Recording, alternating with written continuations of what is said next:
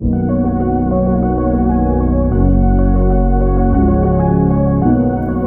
aqui é a doutora Sônia Belino e seja muito bem-vinda ao meu podcast. Aqui você tem acesso aos melhores momentos dos meus conteúdos sobre saúde e longevidade feminina.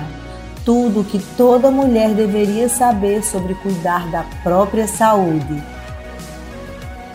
É uma carga que não é fácil, né? É muito desafiador ser mulher hoje e é um desafio que eu carrego com vocês e é por isso que eu falo tanto em saúde, que é para a gente pelo menos ter energia, ter disposição, poder fazer escolhas sensatas, colocar os limites, que às vezes a gente tem tanta coisa, fica no automatismo, trabalha, trabalha, trabalha, trabalha, você termina sem colocar os limites e prejudicando a sua própria saúde, o seu próprio corpo.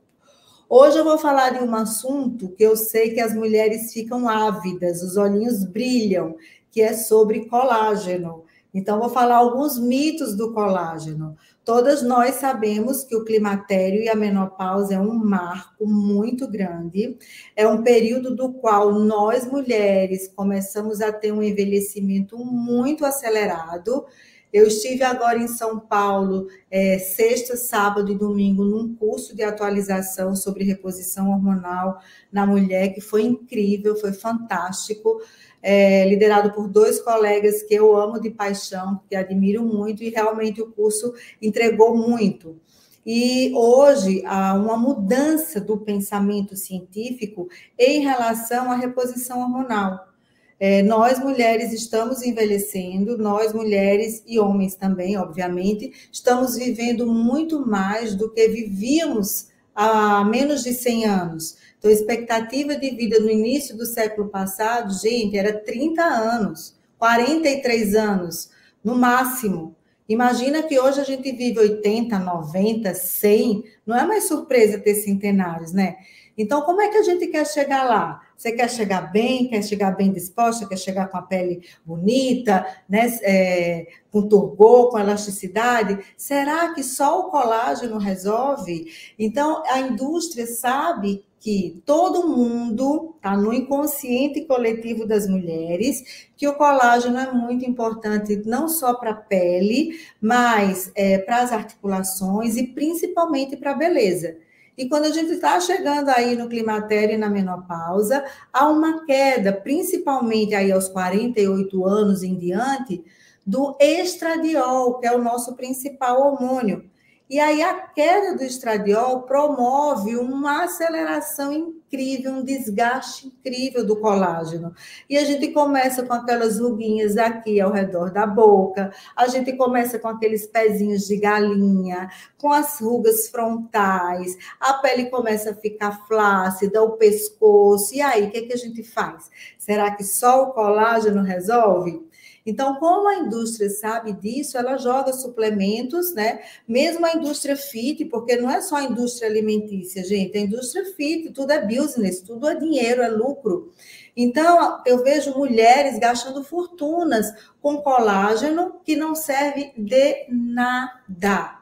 Se você não está fazendo a reposição hormonal, se você entrou na menopausa, saiba que a reposição hormonal é primordial para a sua saúde que o estradiol é responsável por 70% da produção do colágeno na mulher. Tá? Olha só.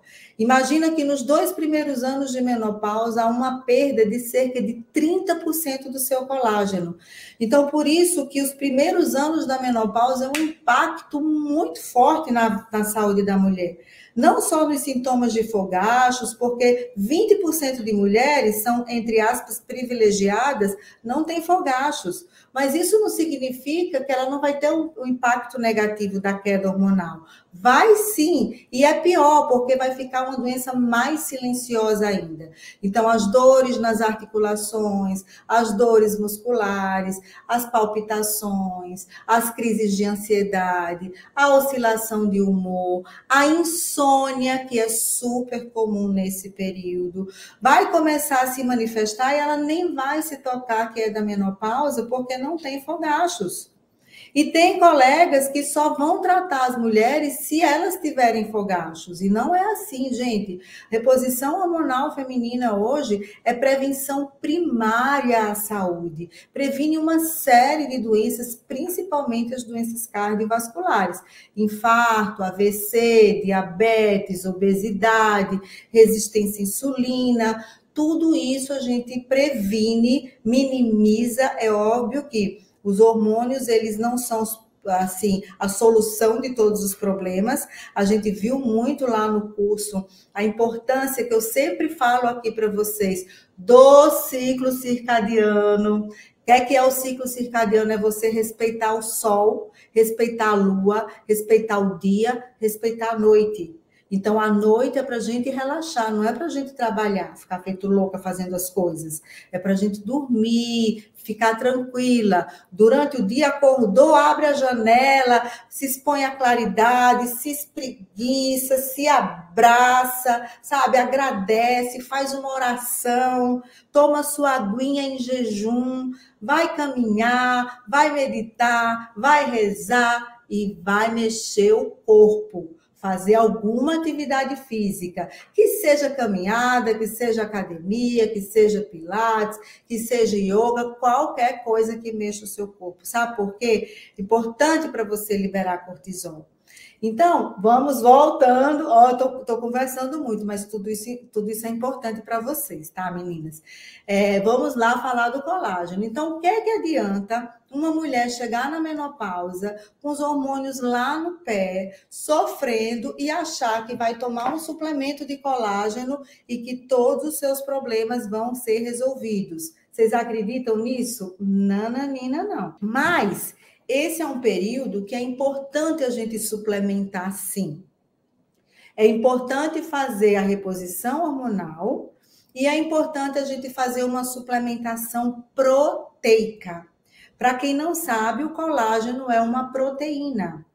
O que é que é uma proteína? Proteína são é, moléculas que são responsáveis por estruturas no nosso corpo. Principalmente, é óbvio que proteínas vão formar neurotransmissores, vão formar enzimas metabólicas, enzimas digestivas, é, hormônios, tantas outras coisas. Mas a proteína é o principal responsável pela estrutura do corpo, pela produção dos músculos, pela formação do colágeno, queratina. Então, já que o tema hoje é colágeno, eu vou puxar mais para esse lado que, que acontece quando a gente começa a ir na menopausa? Você sabia que a nossa absorção para proteína diminui?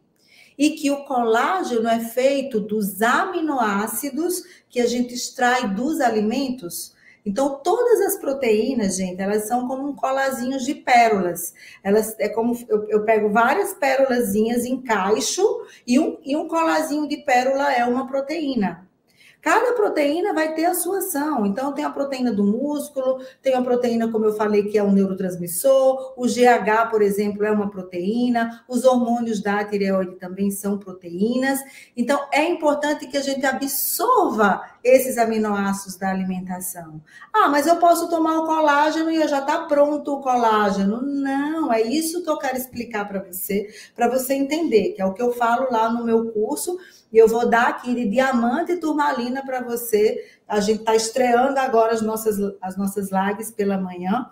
E eu faço questão de explicar isso para você, porque eu vejo tantas mulheres gastando fortunas com colágeno que não vai servir para nada. Às vezes até intoxica, porque dentro daquele colágeno tem, pode ter sucralose, pode ter alumínio, pode ter parabeno como conservante. Isso a gente tem que aprender a ler rótulo para ver se aquele suplemento que a gente está utilizando, ele realmente está sendo bom para a nossa saúde ou não, tá?